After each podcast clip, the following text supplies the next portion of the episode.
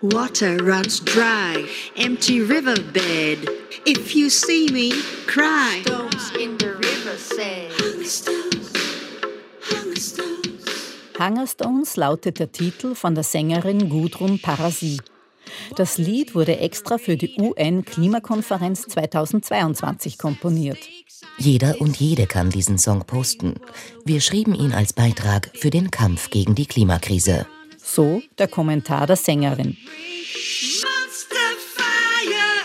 Dürre, Brände, wohin das Auge reicht.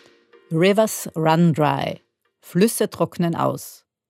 Ein Vorgang, der je nach Saison beinahe jede Region der Welt trifft.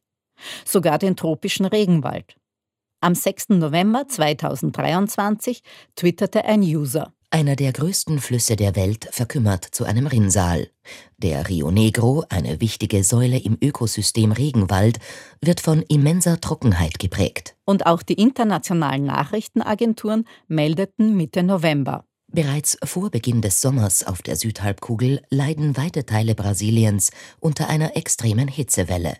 Diese Hitzewelle steht nach Einschätzung von Experten und Expertinnen im Zusammenhang mit dem Wetterphänomen El Niño und der globalen Erwärmung. Dass es im Amazonasgebiet trockener wird, das ist ein typischer Effekt von El Niño. So der El Niño-Experte des Potsdamer Instituts für Klimafolgenforschung in Berlin, Josef Ludescher. Weil der Ort, wo sich die warme Luft aufsteigt, äh, in El Niño-Jahren verschiebt, verschiebt sich auch der Ort, wo, wo, das absinkt und das ist über den Amazonas. Das heißt, das ist ein typischer Effekt von El Niño, dass es äh, dort trockener wird. Es verschieben sich die Regengebiete deswegen, weil sich der Pazifik aufheizt und damit auch die Lufttemperaturen steigen, was die gesamte atmosphärische Zirkulation durcheinander bringt. Wo sonst Wüste herrscht, kann es nun zu starken Niederschlägen mit Überschwemmungen kommen.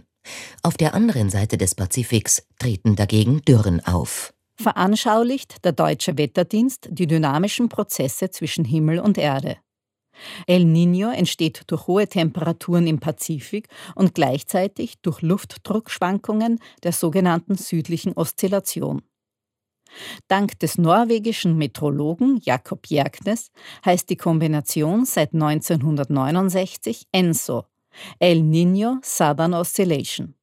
ENSO hat zur Folge, dass das südliche Afrika, Indien, Nordaustralien und eben der Regenwald im Amazonas mit Trockenheit, Dürre und Bränden zu kämpfen haben. So wie dieses Jahr, 2023. Lufttemperaturen um die 40 Grad machen in Brasilien auch dem wasserreichsten Fluss der Erde zu schaffen. Es sterben massenweise Fische und Delfine im Amazonas, was den dort lebenden indigenen Einwohnern zusetzt. Sie können sich nicht mehr ausreichend ernähren und sind wegen der ausgetrockneten Wasserwege völlig isoliert. Trinkwasser wird knapp, Medikamente kommen nicht an, die Stromversorgung bricht zusammen. So liefert das größte Wasserkraftwerk des Landes, Belo Monte, nur einen Bruchteil der elektrischen Energie. Notstand überall. Und auch weltweit ist der Amazonas-Regenwald eine bedeutende Klimazelle, sagt Peter Ritalas, Generalsekretär der Weltwetterorganisation WMO. Die jetzige Dürre im Amazonas sei aber nicht nur auf El Niño zurückzuführen, so Peter Ritalas. Die eine Komponente heißt El Niño, die andere Klimawandel. El Niño trifft den amerikanischen Doppelkontinent insgesamt. Speziell die Amazonasregion hat mit der Dürre zu kämpfen, nicht zuletzt wegen der Abholzung des Regenwaldes. Die Entwaldung hat Auswirkungen auf das lokale Klima. Es wird deswegen viel wärmer und trockener. Der Leiter der Weltwetterbehörde WMO bringt das natürliche Phänomen El Niño mit dem menschengemachten Klimawandel in Zusammenhang, und zwar wegen der CO2-Emissionen. Wir führten das Interview mit Peter Ritalas am 15. November, just an dem Tag, an dem die WMO ihre neuesten Daten veröffentlichte.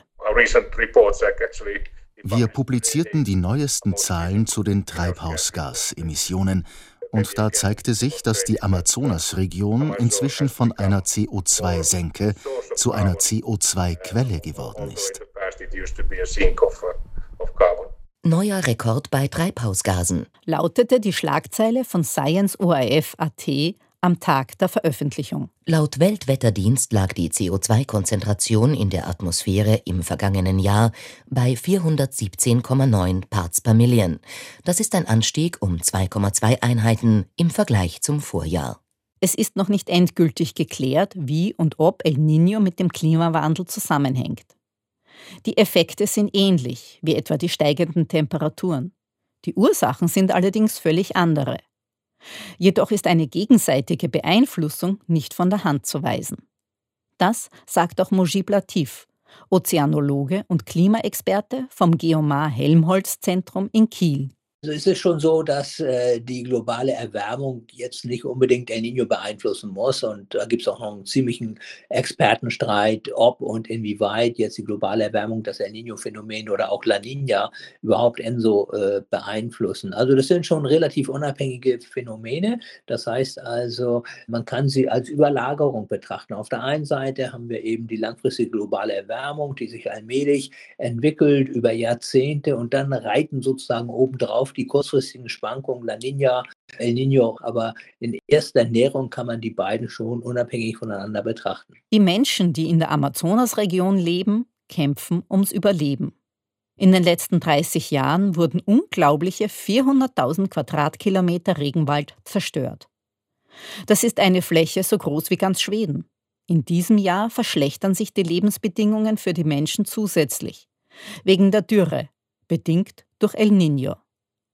Wenn es an Essen mangelt und die Existenz insgesamt gefährdet ist, teilt sich die Welt zunehmend in besiedelbare und unbesiedelbare Räume. Und das verstärkt die Ungleichheit.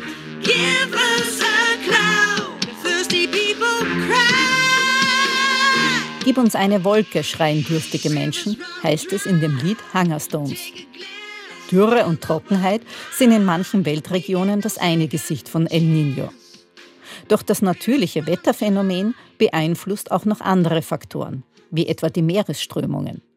Und die fördern oder dezimieren die Fischpopulationen. Es ist schon seit langem klar, dass El Niño negative Auswirkungen auf die Fischschwärme hat. So Peter Ritalas von der Weltwetterbehörde in Genf. Speziell in der Vergangenheit litten die Menschen darunter, weil sie weit weniger Fische fingen.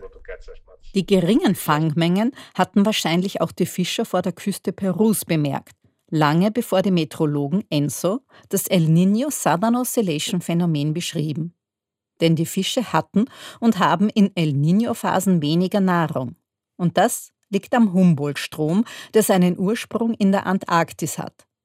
Normalerweise bringt diese kalte, sauerstoffreiche, salzarme Meeresströmung vor Peru reichlich Nahrung in Form von Phytoplankton. Ist der Humboldt-Strom aber zu warm, bleibt das Futter aus. Mojib Latif erklärt wieso wenn sich äh, das Wasser erwärmt, das liegt ja daran, dass dann auch die äh, nährstoffreiche Auftriebsströmung zum Erliegen kommt. Und äh, dann äußert sich das zum Beispiel darin, dass es kaum noch Fische gibt. Aber die Erwärmung, die schreitet eben voran. Da gibt es auch sehr gute Indikatoren, die das zeigen. Zum Beispiel die oberen zwei Kilometer der Weltmeere, die nehmen sehr viel Wärme auf. Über 90 Prozent der Wärme, die durch den Anstieg der Treibhausgase in der Atmosphäre im System gehalten werden. Und das ist ein eigentlich besserer Indikator als die Meeresoberfläche selbst. Der peruanische Fischreichtum sichert nicht nur der Region ein gutes Überleben, sondern er ist auch Grundlage für den Export. Peru ist auch der weltweit größte Hersteller von Fischmehl für Tierfutter. Die warme El Niño-Phase wirkt sich auf das gesamte Meeresökosystem aus, so Moschib Latif. Bei den Fischern vor der Küste Perus äh, da ist nicht viel zu machen, denn bei einem El Nino kommen ja auch weniger Nährstoffe an die Oberfläche, weil die Auftriebsströmung vor der Küste eben erlahmt und äh, die Fische, äh, die wandern entweder ab oder sie sterben auch. Es kommt ja dann auch zu einem massenhaften Fischsterben äh, während eines El Ninos. Und das Ganze setzt sich dann auch fort, äh, dass die Seevögel weniger Nahrung finden, zum Teil dann auch verenden und das setzt sich dann auch wieder fort, zum Für die Guano-Produktion. Guano ist ja Vogeldünger und insofern hat das dann auch volkswirtschaftliche Auswirkungen. Und insofern muss man sagen, El Nino hat Auswirkungen in ganz unterschiedlichen Richtungen, klimatische Auswirkungen, ökologische Auswirkungen, aber auch wirtschaftliche und damit auch politische Auswirkungen. Ähnlich intensive Wechselwirkungen zwischen Natur und Mensch herrschen auch in den Monsunregionen der Welt. Der indische Subkontinent lebt von den regenreichen Phasen, in denen Reis angebaut wird. Bleiben bei El Niño die Niederschläge aus, trifft das vor allem die ärmere Bevölkerung, die auf das Grundnahrungsmittel angewiesen ist. Im Juli 2023 zog die indische Regierung die Notbremse. Indische Regierung verhängt Exportverbot für weißen Reis. Grund dafür waren nicht nur die geopolitische Weltlage wie Kriege oder unterbrochene Lieferketten, sondern eben auch El Niño, der geringere Erntemengen befürchten lässt. Verknappt das Angebot, wirkt sich das auf die Weltmarktpreise aus so Josef Ludescher vom Potsdamer Institut für Klimafolgenforschung in Berlin. Wenige Prozent schon führen zu extremen Preissteigerungen. Im September 2023, also zwei Monate nachdem die indische Regierung den Reisexport verboten hatte, teilte die Welternährungsorganisation FAO mit, dass sich Reis um 10 Prozent verteuerte. Somit erreichte das Getreide den höchsten Preis seit 15 Jahren. Die veränderten Monsunverhältnisse brachten auch die wissenschaftlichen Untersuchungen über El Niño ins Rollen. 1889 fiel in Indien der Monsun gänzlich aus, was zu einer schweren Hungersnot führte. Der Brite Gilbert Walker trat zwölf Jahre später in den Meteorologischen Dienst Indiens ein, bei dem er sich intensiv mit globalen Wetterdaten beschäftigte. Herausgekommen ist die erste wissenschaftliche Abhandlung über El Niño. Und wie sind nun die Aussichten für die nächsten Jahrzehnte?